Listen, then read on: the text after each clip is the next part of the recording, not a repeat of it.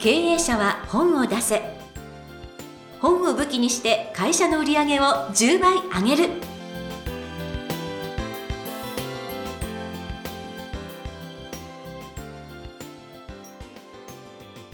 皆さんこんにちは。坂田陽子です。経営者は本を出せ。本を武器にして会社の売り上げを10倍上げる。ジャイアン今回もよろしくお願いいたします。はいよろしくお願いします。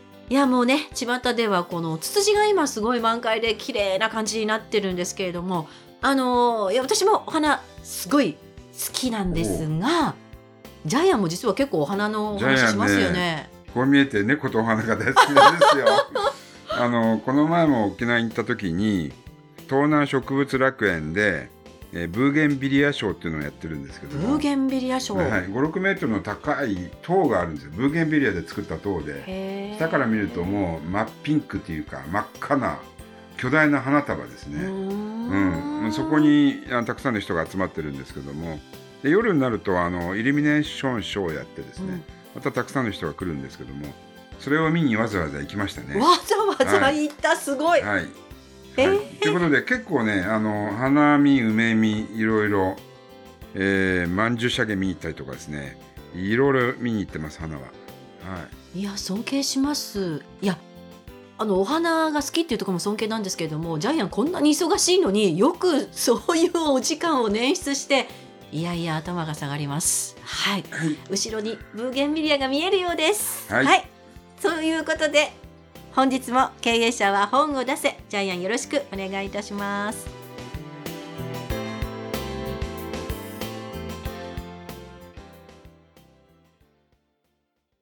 続きましてはジャイアンおすすめのビジネス書を紹介するコーナーです。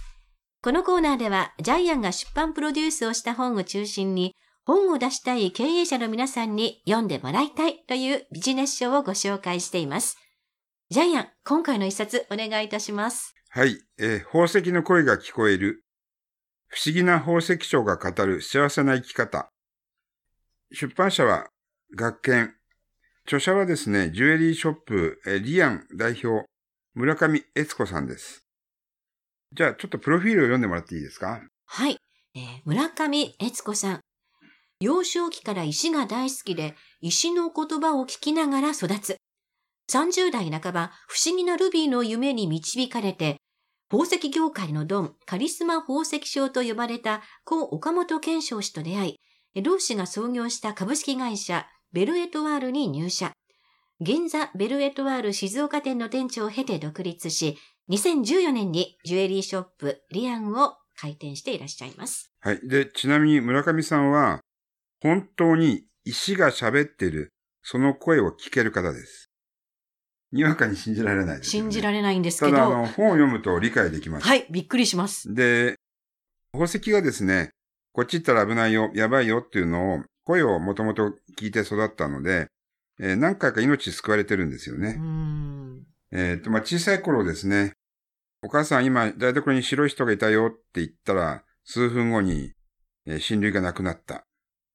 えーそれから、近所に高野山の大アジャリで法力の強いお坊さんが住んでいて、その方が、えーこの子には気をつけよう。大事に大事に育て育てて、心霊写真やその手の番組を見せるな。いろいろなものを受けてしまって危ないからと言われて、それが4歳の時ですよね。で、小さい頃は、あの、河原に石を拾いに行くのが好きで、石が喋ってるって言って、パッと拾うと、それが化石が入ってたりね。ねえ。えーもうこれみんな本当の話だな、話なんですけど、あの、すごい、あの、スピリチュアルな、まあ、それを超えた体験してますよね。で、で、例えばですね、静岡県でガス爆発が起こった時に、石が外に出ちゃダメよ、家にいなさいって語りかけてきたんですよね。で、まあ多分出たら爆発に巻き込まれていたんだと思いますけど。で、2回目は地下鉄サリン事件が起こった時、ちょうど静岡から東京に行って、神谷町に出て人に会う約束だったんですけども、えー前日に机の上の石たちが、石たち明日は行かない方がいいよって、口々に言った。口々ですよ。はい。で、お母さんもそれ理解してるんで、石がそう言うんだったらやめなさいって。お母さんもお母さんですよね。で、行かなくて助かったみたいな、そういう話がいっぱいあるんですけども。ねで、実際にジャイアンは、あの、えー、村上さんを取材してる途中でですね、他にも海外の話いっぱい聞いたんですけども、はい。どうしてもですね、石が、あの、この門くぐっちゃいけないよって、縄文があるんですけど、そこをくぐれなくて、他のカメラマンたちはみんなくぐる、くぐれてたんですけど、彼女だけ一歩も足が動けなくなって、結局、内乱に巻き込まれなかったっていう。ねこのはいえ。そういう話とかですね。あるいはですね、この本には書いてないんですけど、カットされてるんだと思いますけども、まあ、ある有名な野球、元プロ野球選手、多分、えー日本で一番有名な方ですね。うん。まあ、あの、昔の一番有名な方のうちに行ってなんか、ちょっと病気がちになる。で、彼女がちょっと霊視したら、あの、頭の上に何かある。えーそしたら息子さんが、その刀を神棚に置いてたんですよ。はい。それを遠くから見つけてう、ん。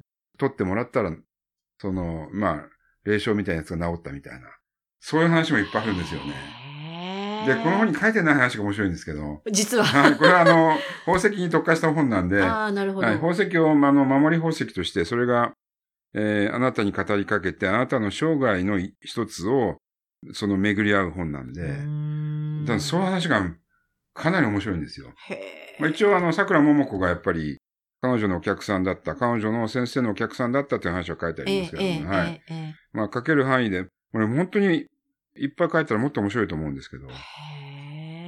で、あの、彼女は宝石の声が聞けるので、あの、そのお客さんにこれあなたの石ですって出すと、うんもらった手の上に乗せられた人が熱いって言うんですよね。で、すごい、たくさんの方が熱い。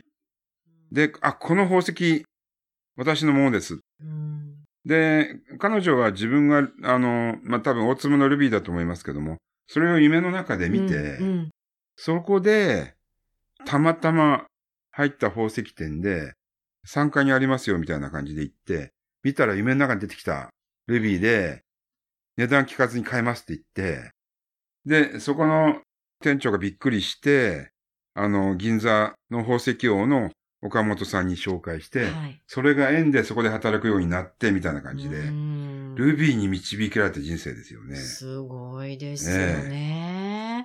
で、この本、実はジャイアンが売り込んだ時に、学研さんともう一つ、えースピリチュアル本ではものすごく有名な出版社、うん。2社、そちらの社長さんがどうしてもうちで出したいって言ったんですけどうも、んまあ、学研さんになって、このスピリチュアル出版社の社長さんから、ジャイアンとお酒は飲まないって、ちょっとすごいお叱りのメールが来たんですけど、ね。ただまあ、とっても学研さんでいい本作ってくれて、これカラーですよね、最初ね。はい美しいです。宝石があって、もう本当うにん、あ、こんなに宝石ってパワーがあるのかっていう、うんもうそれがわかる本になったので、まあこれはこれで嬉しいです。はい。あの本の作りもいいですよね。表紙も綺麗だし、はい。書いてある内容も面白いし、で、本当に宝石があなたの運命を変えてくれる、守ってくれる。うんでエネルギーがえーどんどん出てきますよね。うんで、ジャイアン、あの、他にもですね、天然石の話、本とかもいっぱいプロデュースしてるんですけども、やっぱり宝石って、石の王様ですよね。女王様か。ねもうダントツにやっぱり輝きとか価値が違いますよね。っていうことはパワーも違うってことですよね。だってなんか、色が変わったりするってね、えなんか、そうです、そうです。ネガティブなことがあると黒くなるって、そうそう。それを払うと輝きを増すとか、にわかには信じがたいんですけど、でも、それは実際にあったみたいですね。で、実際にほっといた石は拗ねて、赤い色が消えちゃうんですよね。ねその石の価値を持つ赤い色が消えたりして。はあ。で、実際にジャイアンも体験してるんですけども、うんえージャイアンが、あの、好きな石を、まあ、世界中から集めてるんですけど、丸石です。まあ、5センチ以下ぐらいのやつですけど、えーそれを沖縄県の神の島、久高島に持って行って、新月の日に海水につけた途端にですね、通常は曇りが取れて綺麗になるんですけど、うん。ジャイアンの持って行った石だけはなぜか全部真っ白になったんですよね。はあ。もう見てた人たちがみんなしてびっくりして、え、何これみたいな感じで。逆にね、あの、邪気がね、払え、払えるどころかね、曇ってしまったっていう不思議な現象を経験してます、ここにありますけどね。そう、ここにね、あああっちですね。玄関に飾ってありますけど。そうなんですよ。そう、水晶がね、真っ白になったんですよ。いや、不思議だ、みたいな感じなんですけども。いやーえージャイの目の前には、うん今まで4、50個、世界中から集めた、えーまあ、宝石のように輝く石があるんですけども、これもね、石がね、もうぜひ日本に連れてってくれって言ったんですよね。これ海外ものがいっぱいあるんですね。もうペルーとかね、いろいろ、マチュピチュとか、えーっと、マヤの遺跡とか、えーイスタ島とかいろんなところから買ってきた石なんですけど、現地では安いんですよ。300円ぐらいで売ってるんですけど、多分これ日本に持ってきたらこれ3万円になると思うんですけど。あ、そうだ。はい。いやもう価値よねそういう石がいっぱいありますね。へーこれもやっぱりね、囁きは確かにね、かすかに聞こえてましたね。あ、やっぱりジャイアンにも聞こえる。うん、ジャイアンに買ってほしい、東京に連れてってほしいって。へーいやー、なんか私、この村上さんにも会ってみたいと思いましたけども、あの、普通の、あの、可愛い、えー、愛想にいいおばちゃんですよ。えー、そうなんですね。はい。でもそれに近い能力をジャイアンが持っているとは、いやいやいや今回初めて知って、うん私はこれが好きだから集めてるだけで、いやただ、あの、やっぱり宝石のエネルギーってやっぱり、ー、結局何億年も地中に埋まってたわけですよね、はい場合によってはね、うんそのエネルギーっていうのはやっぱり語りかけてくると思いますよ。あの、周波数だ、ね、周波数出してる、あの石っていっぱいありますしね。人間の周波数と合えば、それは確かに人間の体調も良くなると思います。はい。はいということで、もう今回私これを読んで、読んだだけでも癒された感じがいたしましたので、皆さんもぜひ手に取っていただきたいと思います。宝石の声が聞こえる、不思議な宝石商が語る幸せな生き方、村上悦子さんの一冊でした。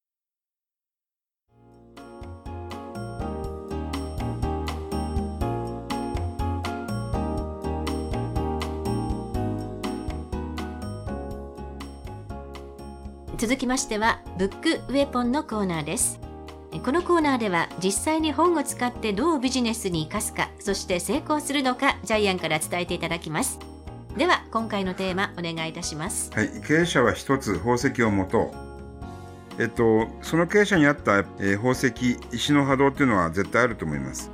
で、宝石なんでね、宝の石なんで、パワーストーンも確かにパワーはあるんですけども、やっぱりその火じゃないですよね。はい。はい、あのー宝石のその邪気を払う力、えー人をパワーアップしてくれる力っていうのは、えーまあ、パワーストーンの火ではない。本当にえー石の女王様、王様なんで。で、今、あの、陽子さんが石を持つことによって自分の願いが叶う、あるいは自分自身の心が落ち着く。えーそれによって人に優しくもできるし、えー自分の力がね、自分の力で人生を切り開いてるんだけども、えーそういうふうに行動とか考え方がポジティブなものに変わってくるんじゃないかというふうに今言ってましたよね。あの全くその通りだと思います。で、宝石の良さっていうのはただ持ってるだけで自分の身代わりとか危機を教えてくれる以外にも次の世代に残せますよね。はい。要するに価値がある、その価値はずっと永遠に価値があるから自分の子供や孫にもくれるわけですよね。大事な人にも。で、そこで奇跡を信じて奇跡が起こる。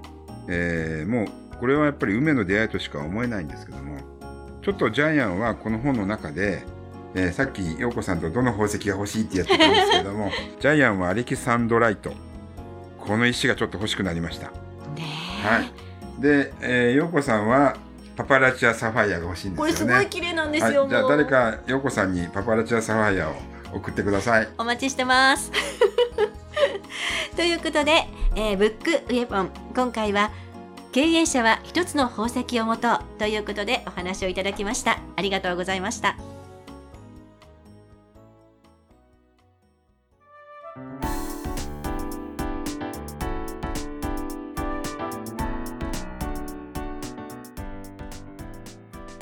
第65回経営者は本を出せいかがだったでしょうか？この番組ではジャイアンへの質問もお待ちしています。本を出して売り上げを上げたい方は天才工場のホームページをぜひチェックしてみてください。またこの番組で質問を採用された方には抽選でジャイアンのサイン入りの本をプレゼントいたします。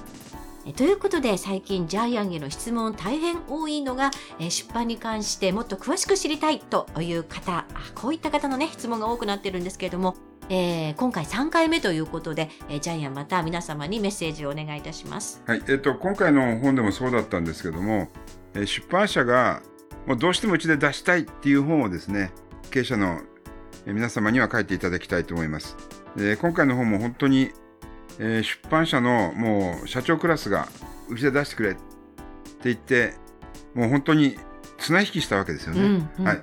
で、もうこれはもう、あの、ジャイアンは出版プロデューサー冥利に尽きるんですけども、そういう本をですね、ぜひ皆さんも、たくさんの出版社から気合がある本をぜひ出していただきたいなと思ってます。はい、はいえー天才工場で本を出したいという方、こちらで大変皆さん募集しておりますので、えーぜひぜひご連絡いただきたいと思います。連絡先、03-5958-0860、03-5958-0860、平日朝10時から19時まで受け付けております。一人でも多くの皆様のご連絡お待ちしております。それではジャイアン、本日もありがとうございました。はい。ぜひ経営者も、えーライバルが争うような本を出してください。